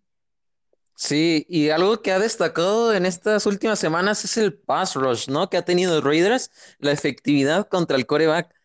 Y eso es algo que le debería ir de preocuparle a Joe Burrow y compañía hoy en Cincinnati, porque la verdad es que el pass se ha, lucido, eh, liderado por Max, Max Crosby, que es ya sabemos que es un personaje muy bueno en la defensa de Raiders. Y em, los esquineros promedio, se podría decir. Y esta defensa de Raiders que he visto que ha ido creciendo con lo que ha pasado en la temporada, ha ido creciendo y yo creo que esto también le ha ayudado a Derek Carr, que yo lo sentía eh, temporadas anteriores como el único líder, yo creo que del equipo y ya creo que eh, cada integrante yo creo que ya está conformando este equipo que se está viendo bien, yo creo, en este cierre de temporada. Sí, eh, yo digo que, bueno, sí va a ser muy importante en este juego que viene Max Crosby, ¿no? Porque, bueno, ha dado, creo que es el mejor calificado en la presión al coreback, entonces, uff, es muy, muy, muy bueno en contra de la presión, no tanto en el aspecto de sacks, pero sí para presionarlo y apurarlo entonces, eso va a tener que tener mucho cuidado Joe Burrow y más porque su línea ofensiva es malísima. Creo que es uno de los que más sacks tuvo en esta temporada. Entonces, bueno, cuidado que le puedan pegar a Joe Burrow. Y por parte de Derek Carr, sí, eh, pues fue un año irregular de él, pero bueno, al final eh, pudo pasar ahora sí a playoffs porque bueno, eh, solo tuvo una pequeña cantidad de touchdowns en toda la temporada, muchas intercepción, intercepciones, perdón. Entonces, pues creo que no sé si tengan con qué moverle a, a los Bengals tanto, eh, son un poco vulnerables en la parte de, el ataque terrestre, entonces, bueno, por tierra tal vez sí, con Josh Jacobs, pero, uy, cuidado con, con Joe Burrow, con Derek Carr, que pues a veces sí explota con Dishon Jackson, Say Jones, va a ser muy importante Hunter Renfro y Darren Goller, que Darren Goller como que se ha desaparecido esta temporada. Entonces, pues, no sé si sí puedan moverle el balón. Y más por el clima también, cómo va a estar hoy. Eh, pero bueno, vamos a ver qué tal pueda estar este eh, Derek Carr este partido. Y la defensa, ojalá y le pueda presionar a Joe Burrow. Sí, y cerrando con esta temporada regular, como dices, eh, yo creo que otro factor de los Raiders podría ser el factor emocional, ¿no? Que, que es un equipo que no se esperaba para playoffs y lo está logrando, ¿no? Entonces yo creo que esa es una motivación para el equipo de demostrar, ¿no? Que ellos también pueden, pueden hacer, ¿no? Eh, pueden llegar a hacer cosas como los equipos grandes que están ahorita también en playoffs y lo han hecho, ¿no? Y felicitaciones, yo creo, para los Raiders, que es un equipo que ha luchado, que se ha quedado fuera. De hecho, si tú lo recuerdas, las últimas temporadas siempre Raiders, esos equipos que dices, qué cerca estuvieron, ¿no? De, de llegar a, a, pasar a, a postemporada. Entonces, felicidades para los Raiders. Un partido, como dices, cuidado ahí, Joe Burrow, con la defensa de los Raiders, que también hoy Cincinnati no está haciendo el clima un factor, eh, lo veo nublado un poco el estadio, entonces cuidado ahí. Entonces, y también otro factor, los Raiders juegan en estadio, en estadio techado, ¿no? Según en el... Sí. Eh, entonces, ese podría ser otro factor para Daniel Carson, por ejemplo, que, es el pateador. El partido se podía decidir, yo creo que por menos de un touchdown, ¿eh? Este de Bengalíes. Yo creo que por cuatro puntos, yo lo pongo así. Más o menos.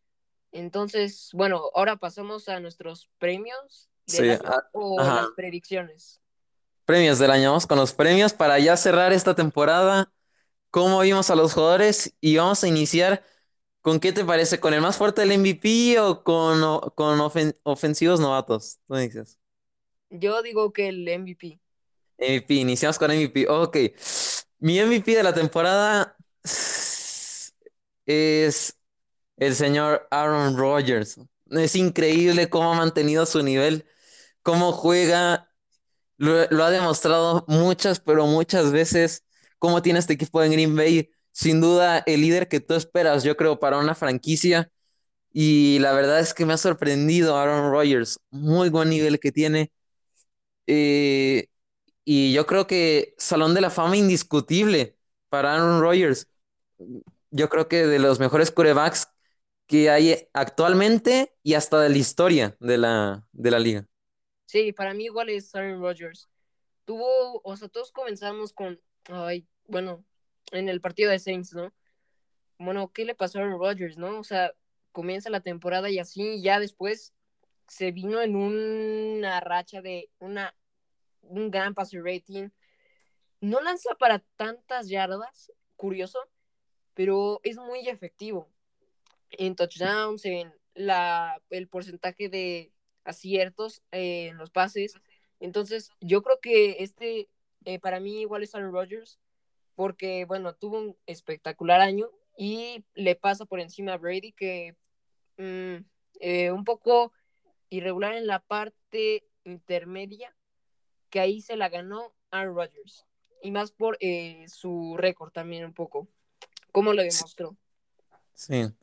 Y bueno, pasamos ahora con el ofensivo del año. Yo estaba entre Jonathan Taylor y Cooper Cup. Y la verdad es que si hubiera sido Henry, estuviera muy claro, yo creo que Henry hubiera sido, porque ya casi mil yardas en seis partidos que iba a llevar y Taylor solo tuvo 1800. Imagínate lo que pudo haber sido Henry en solo ocho partidos cuando eh, esta, esta temporada, que ya son 18 semanas, bueno, una de descanso 17, hacer el doble, ¿no? Mil, eh, dos mil yardas, que hubiera llegado otra vez Henry a la marca de las dos mil yardas.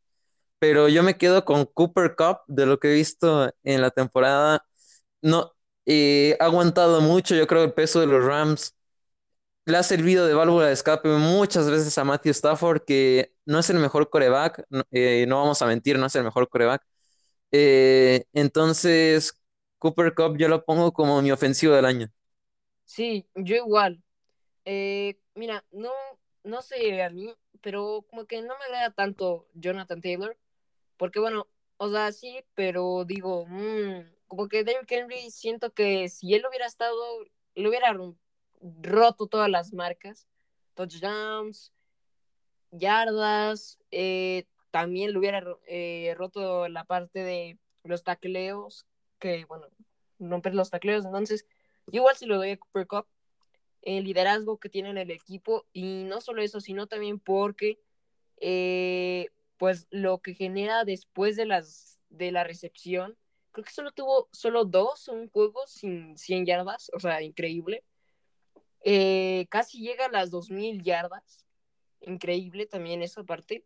Y como algo que tuvo que ver es como la revelación que hizo, ¿no? Porque antes era un wide receiver top 20 y ahorita es como un top 6, 5. No lo pongo en uno porque no está el tope de Davante Adams todavía, de Justin Jefferson. Bueno, yo lo pongo más arriba de Justin Jefferson, ni de Stephon Diggs, Tyreek Hill.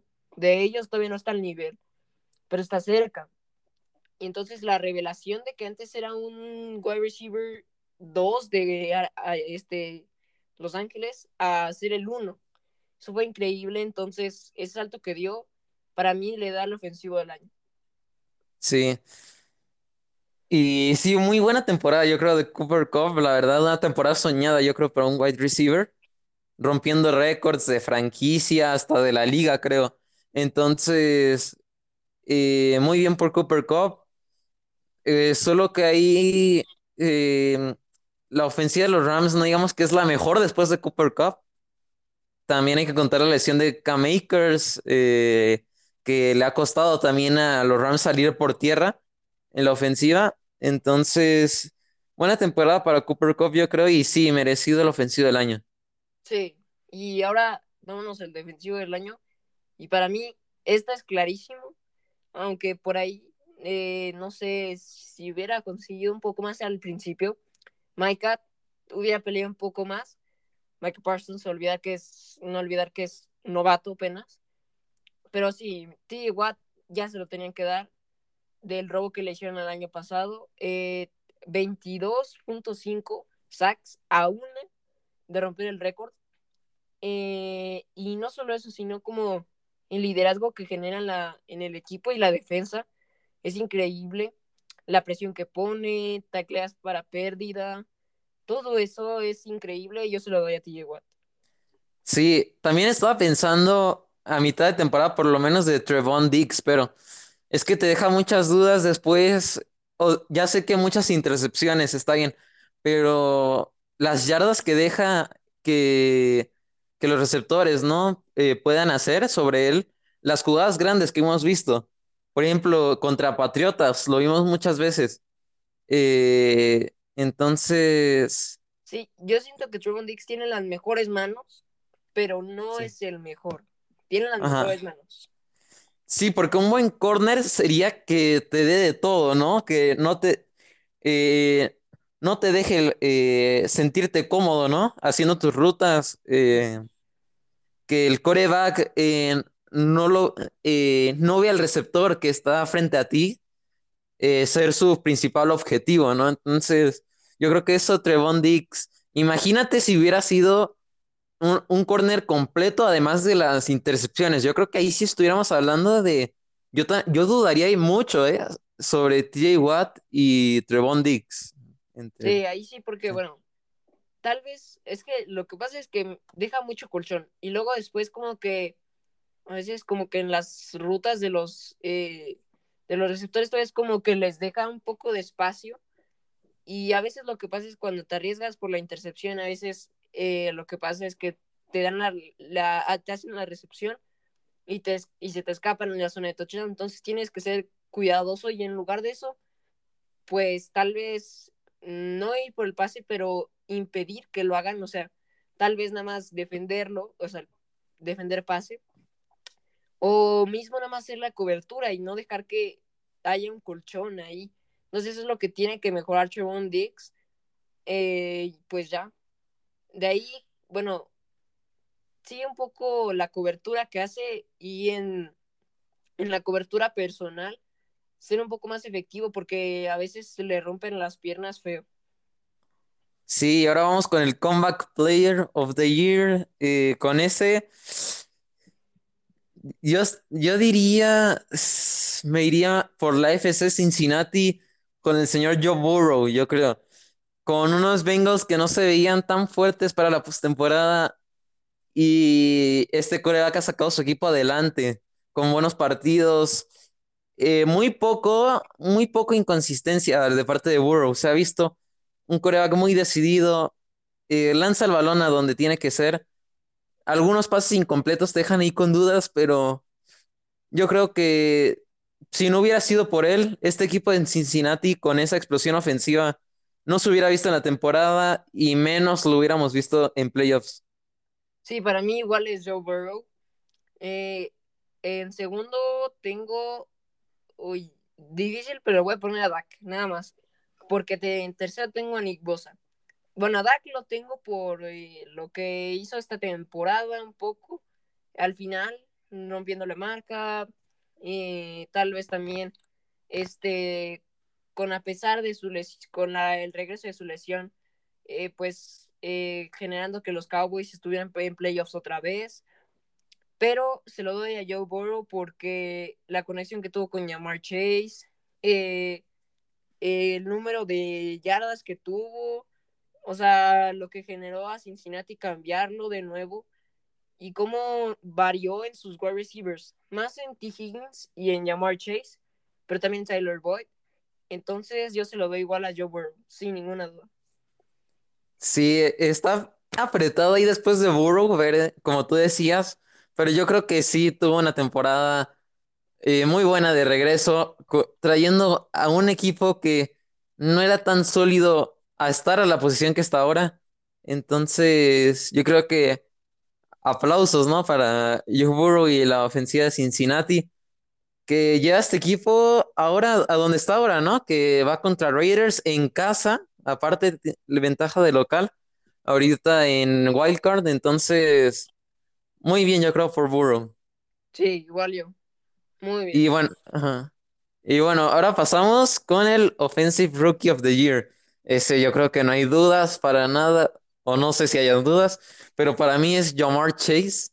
Temporada muy buena de Jamar Chase. Eh, se demostró ahí la conexión. Eh, Bengalías hizo la,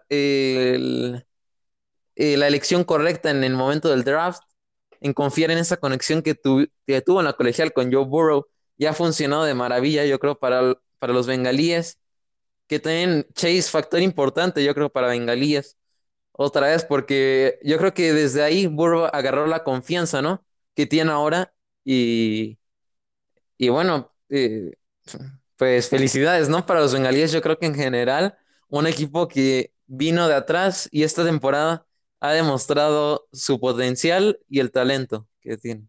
Sí, igual para mí, Jamar Chase. Eh, uno, porque también, o sea, qué cantidad de yardas se hizo más que Justin Jefferson.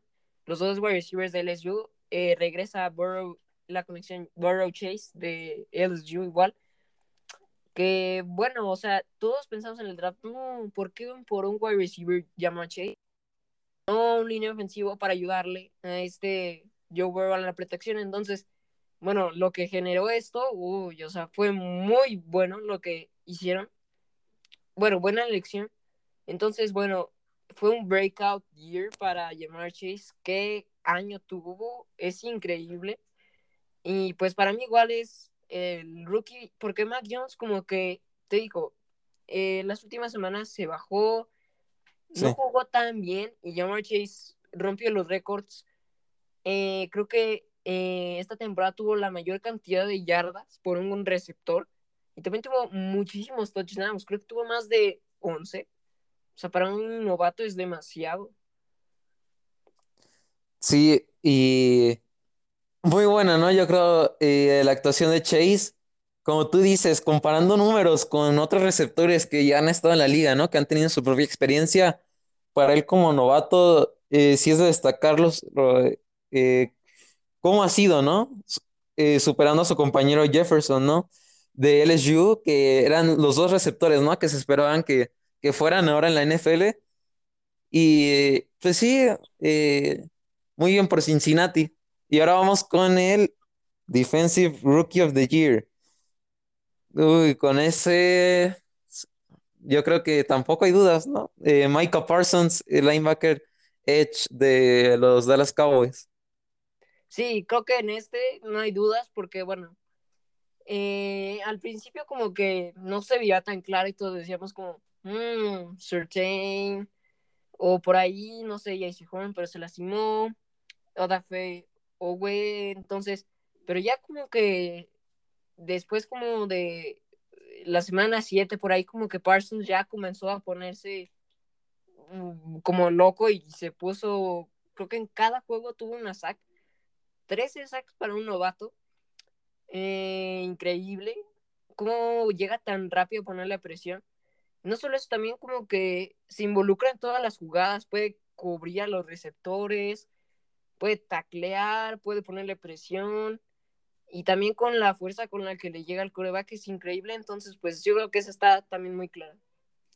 Sí, y para pasar al último premio, vamos con el coach del año. Yo en ese pondría a Mike Brable, eh, coach de los Titans.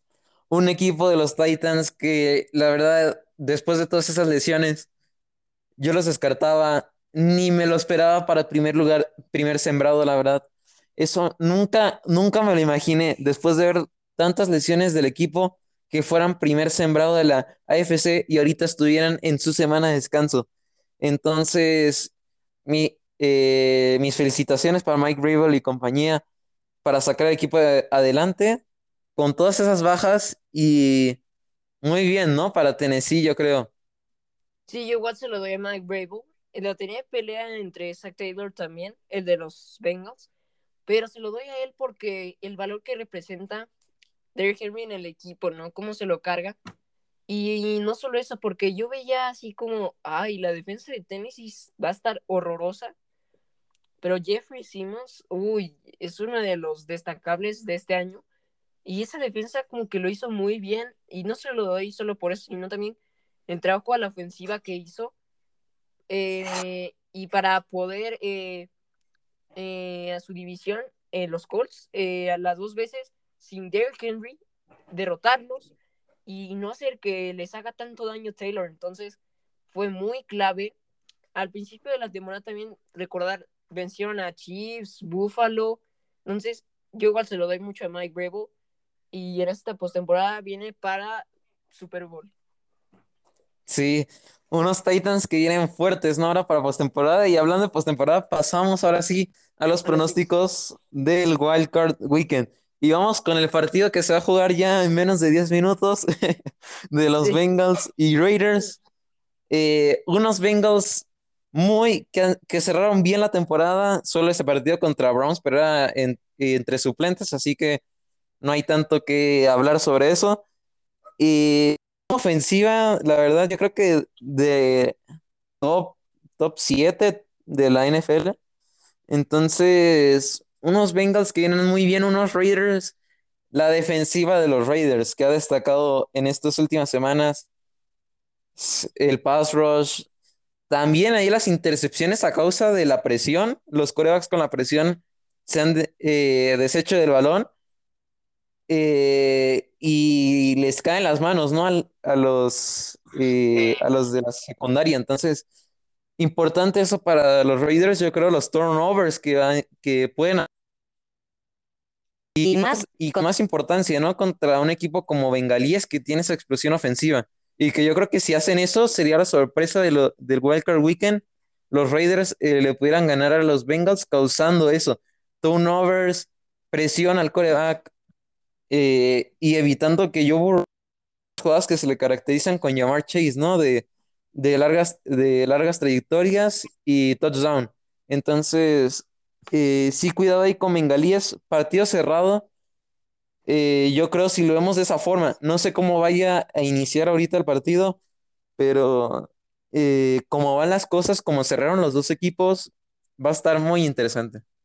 Sí, eh, yo igual digo que va a ser muy interesante este partido, muy importante en la parte de más de Bengals, en la ofensiva, cómo es de explosiva. Entonces, creo que este se lo lleva Cincinnati por eh, parte de la ofensiva y también en la defensa eh, que puedan llegarle a Derek Carr, va a ser muy importante. Y sobre todo, eh, el mantener también el ataque terrestre porque Raiders tiene una gran defensa. Veamos, eh, la última vez, creo que una semana antes de la de Chargers, fueron contra Colts y no le dejaron, creo que, creo que como 70 yardas a Jonathan Taylor. Entonces va a ser importante que mantengan el ataque terrestre contra los Raiders. Entonces creo que se lo lleva los Bengals. Sí, eh, yo también me voy con Bengals en este partido. Calculo un 31 a 27. Le pondría de predicción a este partido. ¿Y tú? Yo, un.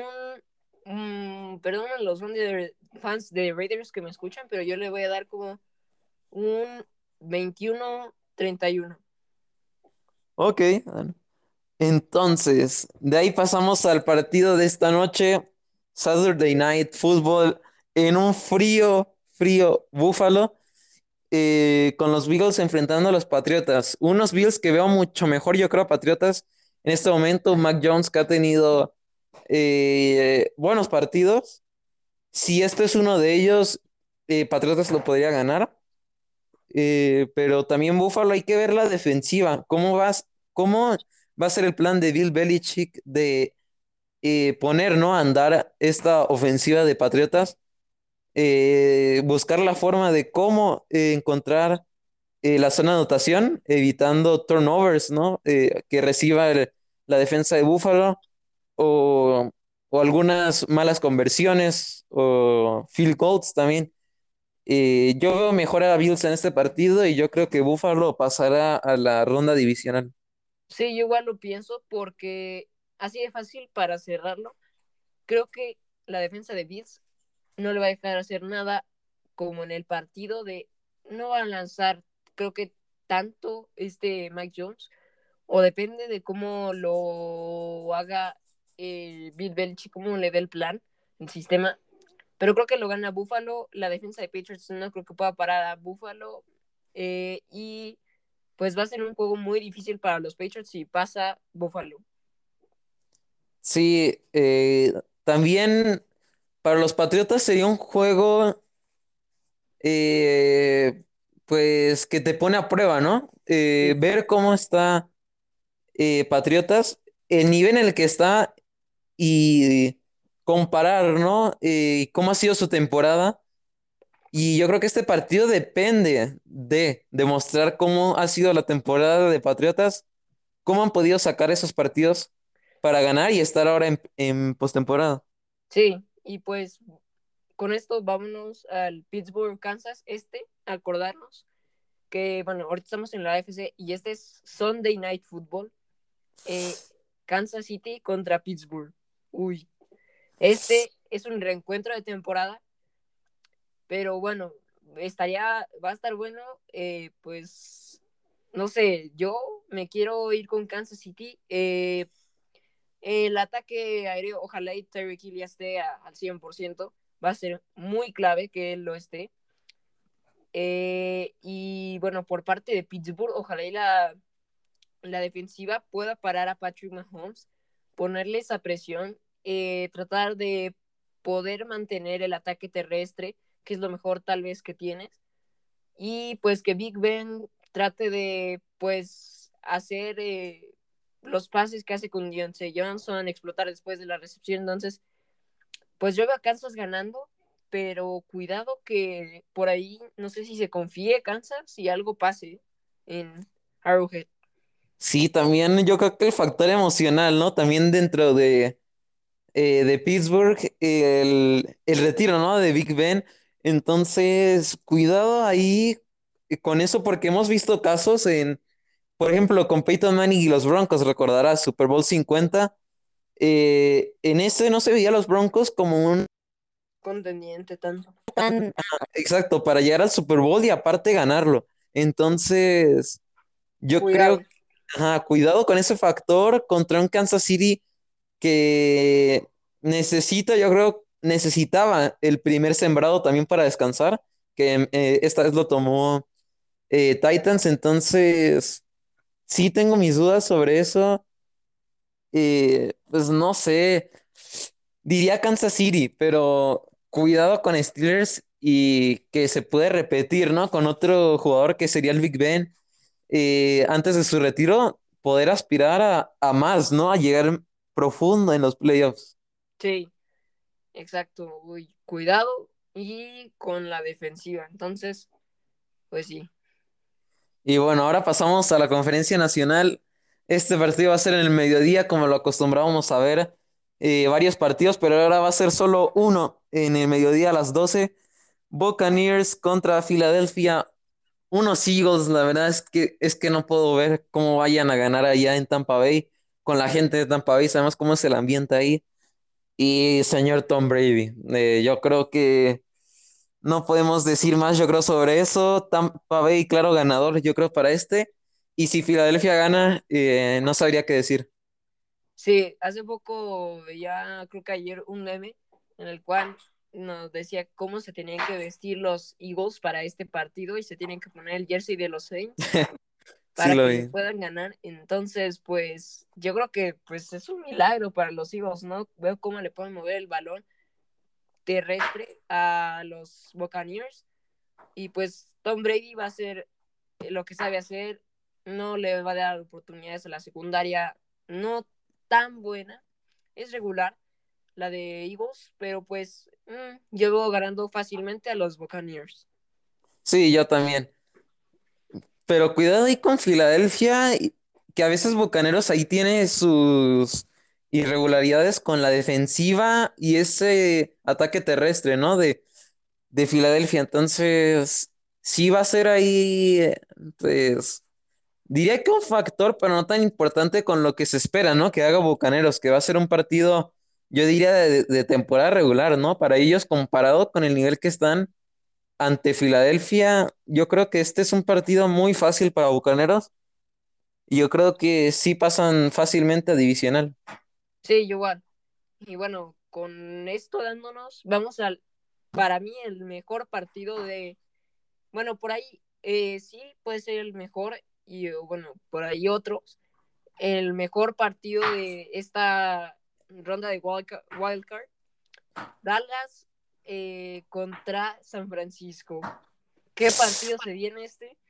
Y mira, yo creo que va a depender de que Dallas, eh, mi defensa genere balones, que roben balones y que también se estabilice el, el juego por tierra, da funcione y si eso ganan, pero no tengo un marcador y todavía no sé. Creo que mis vaqueros ganan, pero no tengo un marcador. Sí, yo también voy con Cowboys, pero este sí la veo. Yo este juego sí lo veo de decidirse en eh, Tiempo extra. quedando ajá, tiempo extra o eh, terminando el cuarto cuarto, porque San Francisco con esa ofensiva, si Divo Samuel demuestra ese nivel, que tiene cuidado, porque Dallas no es un equipo que acostumbra a parar a este tipo de jugadores dinámicos, ¿no? Que Sí, eh, demuestra la liga. Entonces, cuidado con eso. Si Dallas acepta esas yardas de, de Divo. Samuel, cuidado, cuidado que se le puede complicar y estaríamos hablando de esa, de ese 49ers escurridizo que se podría meter. Pero yo creo que eh, nor- normalmente eh, yo me iría por Dallas, eh, pero por muy cerrado, muy cerrado va a estar el partido. Sí, yo creo que sí. Necesitas mantener Dallas y no creo, bueno, no creo que Trevon Diggs lo marque, pero lo tendría que hacer y tal vez eh, generar como un espacio un poco corto, porque Divo, lo, la cosa es que lo tienes que taclear si te hace la recepción luego, luego, porque él después de la recepción es una máquina de yardas. Y pues es lo que necesitaba las esas secundarias más o menos. Eh, no es tan mala como el año pasado. Es regular. pero la cosa es que si le pone presión Micah Parsons, eh, Randy Gregory, de Marcus Lawrence a este Jimmy Garoppolo, con eso. Sí. Va a ser muy clave, pero yo me quedo con Dallas, con, con Dallas, perdón. Y va a ser, yo creo que el partido más cerrado de Wildcard, con lo que se espera, y como tú dices, de los más entretenidos. Y uno que es el último de la semana de Wildcard, pero no el menos importante. Rams Cardinals, unos Cardinals que la verdad yo creo que se van a quedar hasta aquí en los playoffs, eh, enfrentando a sus rivales, ¿no? Los Rams que también son irregulares ahí con Stafford, dos equipos que los veía muy fuertes al inicio, muy fuertes, y ahora no, no sé, me quedan las dudas de quién pueda ganar, pero con lo que he visto en las últimas semanas y con lo que yo confío, son los Rams pero siento que va a ser un partido un poco desordenado. No sé. Sí, eh, yo siento que este partido va a estar en antibajos, ¿no? O sea, primero alguien se va a ir arriba en el marcador, después otro, pero creo que se lo lleva Rams por la parte de un poco la ofensiva de Rams. No creo que no es tan buena la defensiva de Cardinals como la de Rams. Lo vimos contra que Russell Wilson les hizo mucho Russell Wilson les jugó demasiado bien. Entonces, eh, creo que Matthew Stafford, con todo y que va a ser unas dos entregas de balón, ganan los Rams en su casa en Monday Night y pasan a la ronda divisional contra los Packers. Y cuidado que los Packers se vienen. Y bueno, recordemos también que en la ronda divisional ya están asegurados los puestos de los Packers, como decías, y los Titans. Ellos van a esperar al que quede, eh, al que gane del wild card que está en peor lugar de, del, del Playoff Pictures. Si quieren, se los menciono. En la FC, el primer lugar son los Titans. Segundo lugar, eh, Chiefs, ¿no? Tercero, tenemos a los Bengals. Ah, no, no, perdón. Al tercero a los Bills. Ajá. Cuarto, Bengals, que están en el kickoff. Quinto, eh, Raiders. Sexto, sexto, Patriotas. Patriotas. ajá. Y séptimo, Steelers. Ese y de la otra parte de la nacional es primero Packers asegurados. Segundo, los Buccaneers. Tercero, eh, tercero, a ver, segundo Buccaneers. Tercero, según yo, están mm, mm, mm, los Cowboys, ¿no? Sí. En cuarto tenemos a los Rams. Quinto, Cardinals. Sexto, a los 49ers. Y por último, sembrado, Eagles. Sí, entonces, eh, recuerden, así se va a disputar esta ronda divisional. Divisional. Y Wildcard la divisional es la próxima semana. Sí. Que espero hacer eh, un, podcast, ¿no? A ver si hacemos uno sobre eso. Sí. De la ronda divisional. Y pues vamos a ver cómo va este wildcard que ya, ya está iniciando el juego de Las Vegas.